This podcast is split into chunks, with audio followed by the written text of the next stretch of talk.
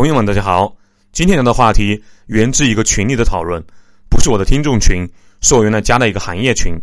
群里有朋友发了一条消息：塔利班枪杀了阿富汗的知名网红啊，有的媒体称是知名笑星纳扎尔。然后群里有人说，就因为说了几句塔利班的坏话就要被枪杀，塔利班看来和恐怖组织没有两样。然后被好几个人围攻，我实在看不下去啊，也发言了。这一块。今天的节目会详细聊到，看看苏胖是如何和这些没有什么是非观念的人过招的。在具体聊这个话题之前，先回上期节目听众的两个问题。上期节目出来之后，有听众发私信我说，后发国家在工业和科技一时还没有办法超过老牌列强的时候，靠房地产啊拉动经济不是什么坏事，并且认为如果有必要，还可以用房地产的方式。继续拉动经济，在这点上，香港不是也没有什么企业，而香港的经济非常的繁荣，不也证明了房地产在地少人多的东亚，或许是更好的一条发展经济的途径吗？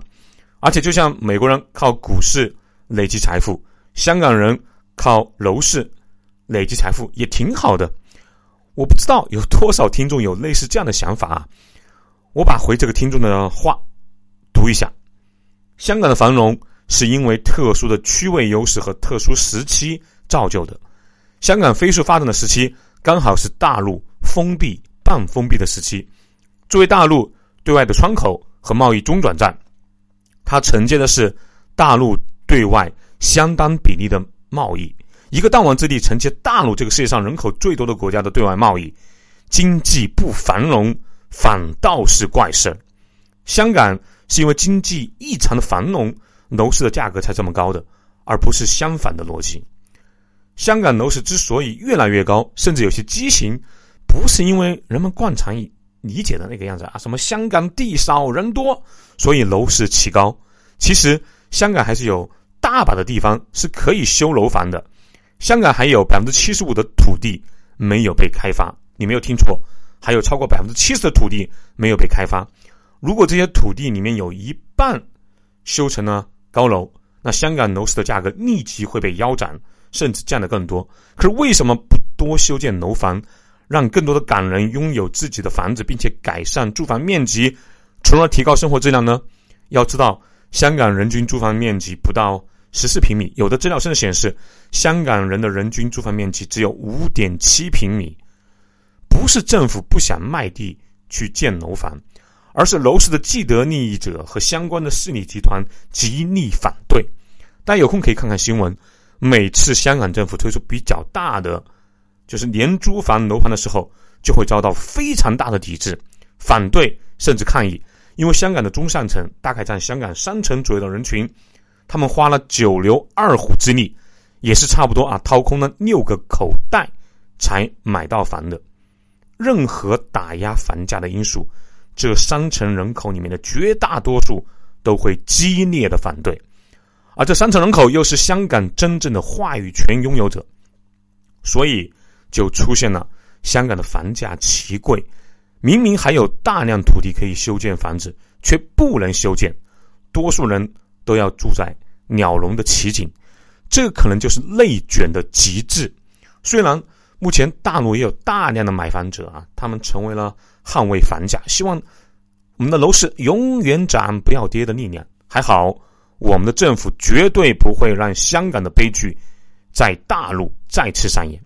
另外，还有一个听众问我啊，苏老师，既然你认为中国楼市泡沫巨大，那为什么国家不早调控？这个要我怎么说呢？国家也很为难啊。一方面，当然希望绝大多数居民啊居者有其屋。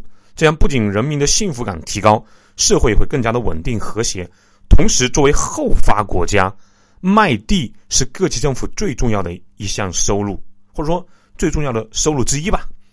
我在之前的节目里面聊到过，你们认为我们一下啊下好几艘航母，最新的还是核动力航母啊，还有零零五、零五二这样大型的和较大型的驱逐舰，像。下饺子一样下水，包括歼二零、歼十六等先进战机，批量列装，就更不要说我们国家的四通八达的高铁线路是怎么来的，不就是大家一间一间房子交出来的吗？另外，我始终认为，二零一四年、二零一五年的时候，也就是李嘉诚开始大量出售内地房产的时候，楼市就已经大阶段性的到顶了，只是那个时候还没有透支未来几十年的涨幅。可是为什么二零一七、一八年又大大的涨了一波呢？因为很简单，二零一三年、二零一四年的时候，我们的经济明显放缓了，甚至可以说有下行的趋势了。要知道，二零一三年的中国 GDP 增长是百分之七点七，是之前十四年以来最低的增速。有人说，其中很重要的原因是咱们在二零零八年美国大放水的时候替他们接了盘，这应该是部分的原因吧。而二零一四年，美联储一直叫嚷着要加息，虽然二零一四年没有加，二零一五年加的啊，但是给了当时的中国很大的压力。为了防止资本流失被美国剪羊毛，所以在二零一四年到二零一五年，我们迎来了一次波澜壮阔的股市牛市。国家应该是打算用牛市把资金按在国内的资本市场里面。没有想到人性的贪欲的大大的刺激嘛，然后那场牛市仅仅经历了一年多，接着就遭遇了连续的暴跌。不管怎么样啊，就算是暴跌，也把相当部分的资金锁在了股市里面。接着楼市就开始大涨，那是零八年之后最大的一波涨幅，又把从股市里逃出来的聪明的资金和市场上还剩下的相当部分的资金。吸引到了楼市，或者说锁在了楼市，在股市和楼市的接力下，大部分资金留在了中国，没有出逃到美国等发达国家。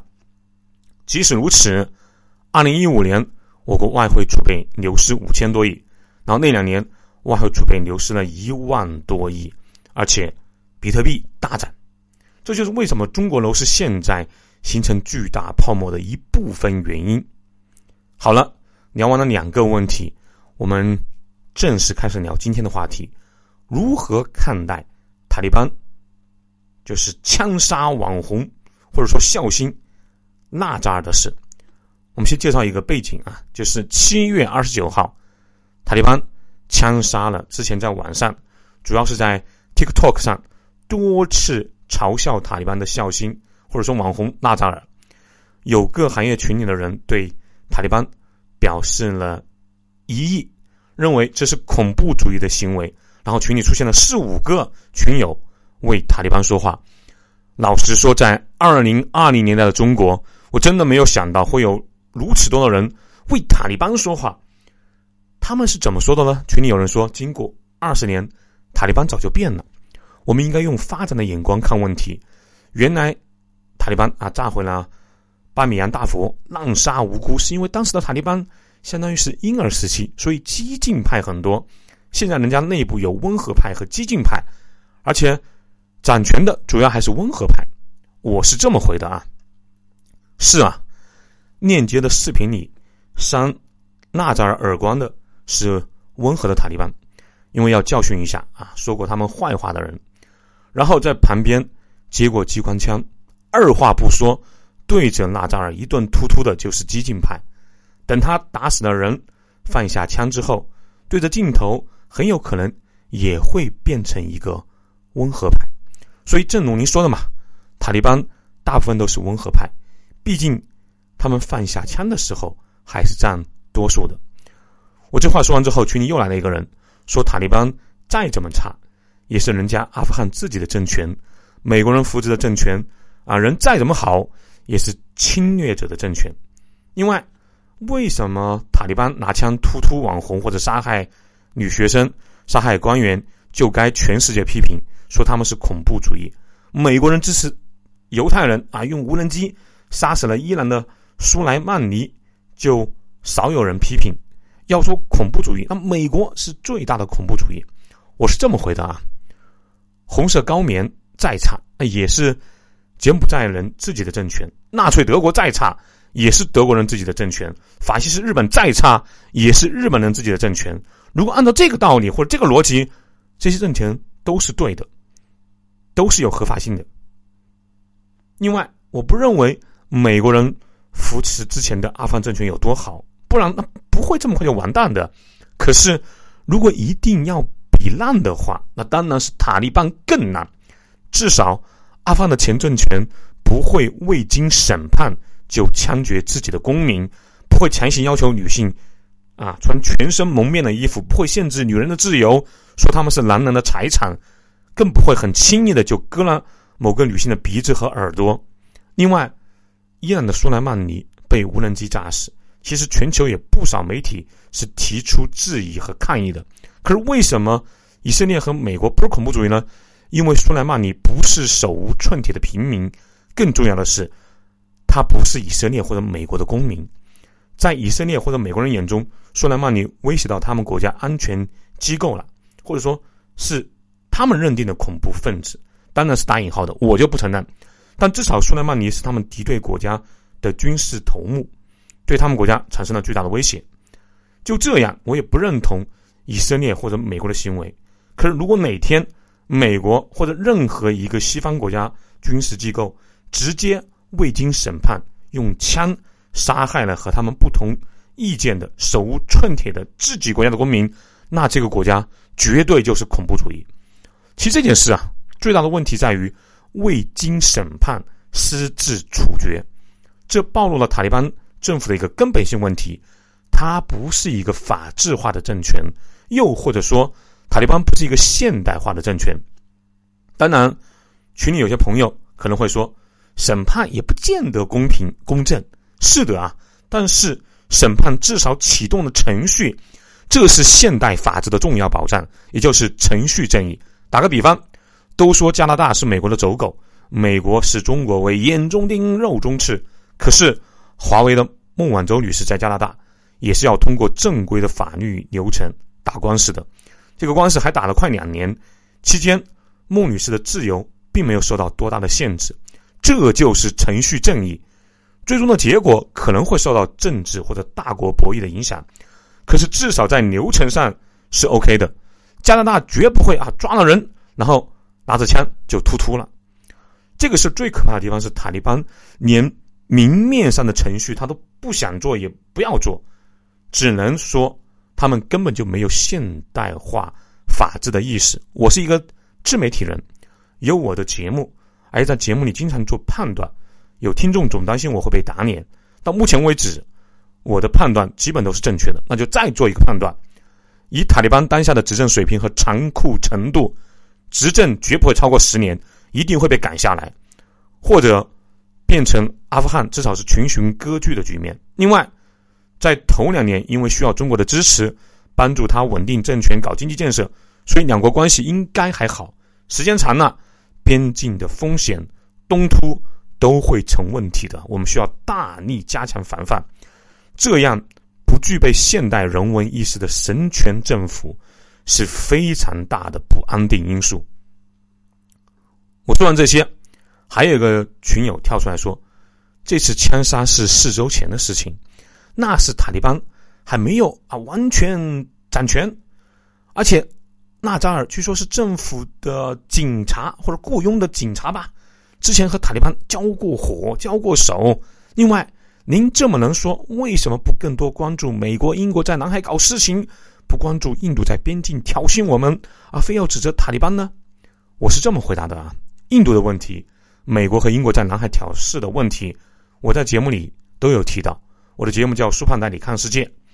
现在不确认纳扎尔有没有加入所谓的政府警察系统，就算是他作为政府这边的警察和政府的敌人作战，是正常不过的事情。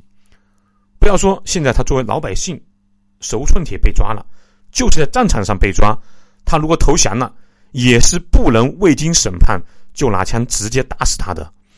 未经审判就可以被军人打死，相当于给了每个军人或者说给了每个手里有枪的暴徒，不需要得到人民的同意、法律的允许，哪怕是形式上的，就能合法伤害平民的权利。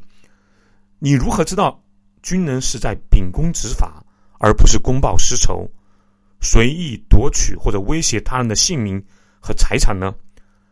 战争中杀死非敌军人必须经过审判，是认定一个政权是现代政权的基本要求。以我国为例，即使是严重开历史倒车的明清两代，明朝杀人也需要皇帝的朱批啊，秋后才能问斩的。清朝判人凌迟，那也得商堂会审啊。也就是说，当今的塔利班甚至连几百年前我国最集权的时候，那明清两代都不如，就更不要说一千多年前的唐宋时期相比呢。之前还有人拿塔利班跟我们的红军相比，简直是侮辱我们的先烈。要知道，当时的红军啊，条件再困难，也要组织群众开公审大会。为的就是一个法统，明确自身的权利源头是人民群众。塔利班这么干，实际上就是在告诉外界，权力不是来自人民或者人民认可的法律，而是咱们手中的 AK 四十七和火箭弹。群众在他们眼里就是可以随意宰杀的羔羊。另外，不要说和中国的封建时代相比啊，和现现在的啊，哪怕你说是。骑强，呃，以强凌弱，经常不要脸的西方列强，塔利班也不配。无论是美国也好，英国、日本也罢，这些国家和中国有竞争，可以说是竞争对手，甚至可以说是敌对关系。但是他们还都是在文明的阵列。我记得有个听众留言印象很深啊，我们可以和美国硬刚，但绝不和魔鬼为伍。如果有些朋友。还一定认为塔利班不错，美国和西方更差劲。我只能说，有条件的话，你出去自己看一看，最好是在塔利班治理下的阿富汗地区和西方国家各待一段时间，你会得到答案的。如果暂时出不去，我国政府你总是相信的吧？一九九六年到二零零一年，塔利班政权就是以后啊，只被少数几个国家承认。包括中国在内的绝大多数国家都是不承认塔利班政权的，而二零零一年至今的阿富汗政政府，也可以说是前政府，是被包括中国在内的世界上多个国家承认的政权。一个连喜剧演员和大佛都无法容忍的政权，实在是不该得到群里这么多朋友的认可。我把这段话说完之后啊，群里终于迎来了很多支持我的声音。我相信真理越辩越明，只有谎言才需要用暴力让大家闭嘴。另外，站在一个更高的视角聊阿富汗和塔利班，以阿富汗现有的资源啊，如此贫瘠的土地，百分之八十以上的国土都是山地，没有出海口，没有食盐、石油等重要资源，运输成本又很高，那这块土地是很难养活三千多万，几乎全是年轻人的国家。那么，摆在塔利班或者任何一个阿富汗政权面前，只有三条路：第一，彻底的世俗化，直至走向工业化，走一遍中国曾经走过的路，靠出卖劳动力，用低端的工业养活工人，然后呢，进而维持国家。到目前为止，在伊斯兰国家里面，通过世俗化和工业化发展起来的国家，除了土耳其，再没有其他成功的先例了。第二条。暗示或者明示周边的非穆斯林国家不援助我啊，我就输出伊斯兰革命，这样会让周边国家和地区大国对他进行援助。第三条就更简单了啊，重拾恐怖主义，走极端化的老路，这是塔利班 这类原教主主义的组织最轻车熟路的办法，执行难度很低啊，并且他们经验丰富，而且在他们当政期间，很有可能是第二条路和第三条路。同时执行，中国很有可能受到影响。最后还想说三点：看到那个视频啊，心里不太好受。在喜剧演员纳扎尔被打耳光和枪决之前，他还试图对着手机镜头说笑话。所以，第一点，很多年后，人们多半会忘记塔利班的罪行，忘记美国人的仓皇而逃，甚至忘记美国总统拜登和他干的一些傻事儿。可是，很多人会记得一个阿富汗的喜剧演员，在被执行枪决的前一刻，还试图逗乐观众和刽子手。这是喜剧人员的高光时刻，也是现代人类文明史上的耻辱。人们会记得那个时候的阿富汗的巨大悲伤，因为当笑都变得不自由的时候，那里的人们的眼泪早就已经流干了。第二，我们应当支持不是任何一种反对帝国主义的斗争，我们并不支持反动阶级反对帝国主义的斗争。这句话来自《列宁全集》第二十八卷。这句话是说给那些极左的。却又不愿意看书，拿着手机看那些新闻，就容易被人带节奏的傻人的。第三，人类文明有三个对待敌人的标准，这是苏胖我自己给出的，代表了不同的文明程度。第一，就对待自己的竞争对手和敌人的态度，就像塔利班这样，对着视频都可以不经审判就突突对手，那是最野蛮和低下的，和禽兽无异。第二，就是。忽视事实，不经调查，一味贬低和指责对手，这是第二个单词。最上面一个单词是尊重事实，尊重对手，然后凭借各方面自己做得更到位，去光明正大的打败对手。我相信有五千年历史沉淀、有过汉唐辉煌和荣耀的中国人，会达到文明的第三个标准的。好，欢迎大家关注《苏胖带你看世界》节目。欢迎留言和转发节目。对旅游文化感兴趣的朋友，欢迎加苏胖的微信号：幺八六二幺八九二六零五。